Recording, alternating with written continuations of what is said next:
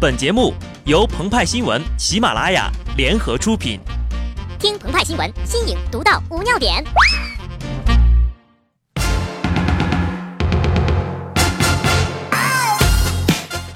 本文章转自澎湃新闻澎湃联播，听众朋友们，大家好，我是机智的小布。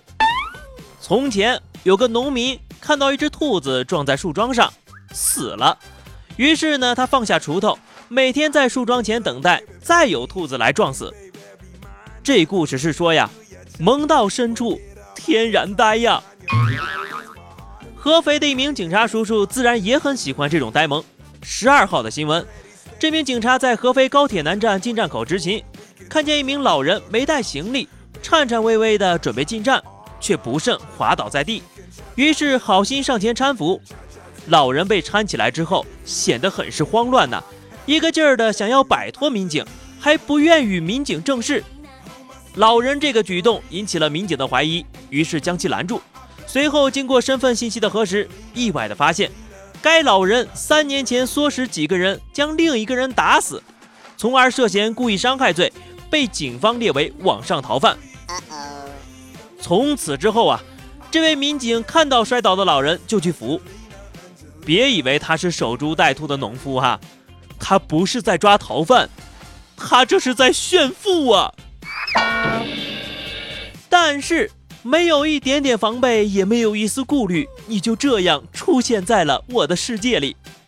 近日，德州的一名逃犯在遇民警检查时，故意撒谎说了俩亲戚的名字。警察表示，一开始啊，男子报了一个名字，一查是个逃犯，然后他又报了一个名字，比较巧啊，上网一查。还是个逃犯。该男子称，他也没有想到那俩亲戚都成了网上逃犯呢。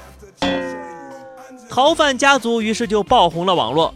所以说呀，亲戚还是要经常走动一下呀。不知道那两个亲戚是否也被抓到了哈？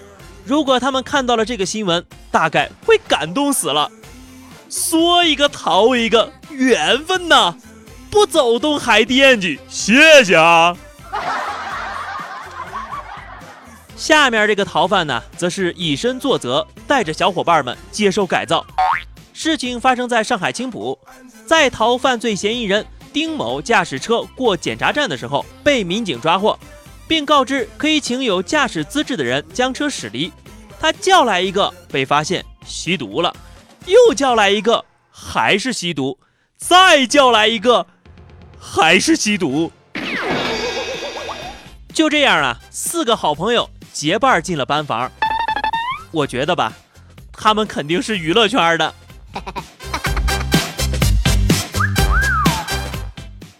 这些个事情啊，都发生在这一两天哈。这就像俗话说的，春天到了，一群逃犯往牢里飞，一会儿排成个 S 型，一会儿排成个 B 型。大概这也是三月十二号是植树节的原因哈，树种好了，就等着兔子们来撞了。又一句老话说得好，出来混总是要还的。据说呀，在美国西部有一百万种死法，在中国，如果你是逃犯，也有一百万种死法等着你：死于追捕，死于蹲守，死于送快递，死于查水表。这些呀，还都算是死得其所啊。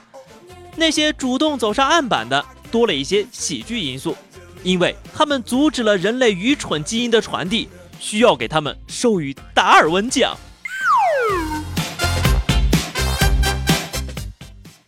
住宾馆、上网吧、乘火车是逃犯被抓的最重要的原因。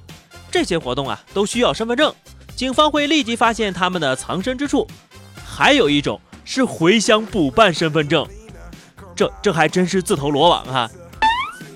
比如安徽霍邱县三月十号九点左右，一名中年男子到派出所户籍室办理身份证，户籍民警经过对比发现，该男子系涉嫌危险驾驶罪的网上在逃人员李某某，于是呢，以机器故障需要找同事看看为由，找来了值班民警，一举将李某某抓获了。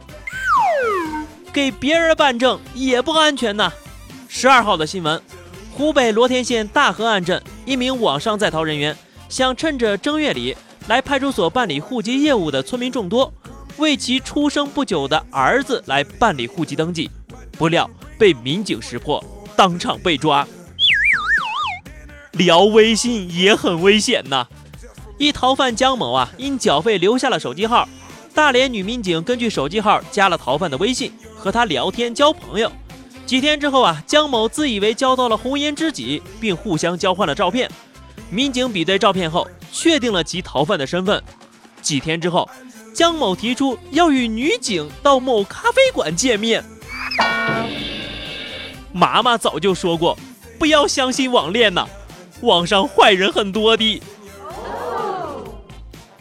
曾经我们以为逃犯是为了正义、自由而亡命天涯，或者是在逃亡中被救赎，但事实上是这样的：逃犯撺掇女网友离家出走被抓，逃犯持假证见网友被抓，逃犯网购被抓，逃犯大街上打架被抓，逃犯穿假警服遇到真警察被抓。这可都是最近发生的事儿哈，no 作 no die 呀。但是啊，在重庆，一名逃犯在草丛中睡着了，被清洁工误以为是尸体而报警，也被抓了。还真不如去撞树啊！北京海淀公安分局东升派出所警长张萌在过节期间呢。劝了三个逃犯在同一天投案自首，刷新了历史记录。案件事实这么清楚，你能跑到哪儿去？你一个人跑了，家人怎么办？公司的业务怎么办呢？经过多次的沟通，张萌晓之以理，动之以情，终于说服了逃犯投案自首了。相比那位农夫啊，是这样对兔子说的：“亲爱的兔子，树桩就在这里，坚固牢靠。”绝不让你撞第二次，你跑了，你的窝怎么办？你的伙伴们怎么看你呀？二零一一年五月起，全国公安机关开展为期约七个月的网上追逃专项督查清网行动，以全国追逃、全警追逃的力度缉捕在逃的各类犯罪嫌疑人。当时声势浩大，成果显著，化身为演员、和尚、村官、记者等身份的逃犯，纷纷都被抓获了。追逃是一件长期的事情，尤其是那些在外逃的贪官啊，我们等着，总有一天他们将会撞死在树桩上的。那么，以上就是本期节目的全部内容，更多新鲜资讯，敬请关注喜马拉雅澎湃新闻。下期节目我们再见吧，拜拜。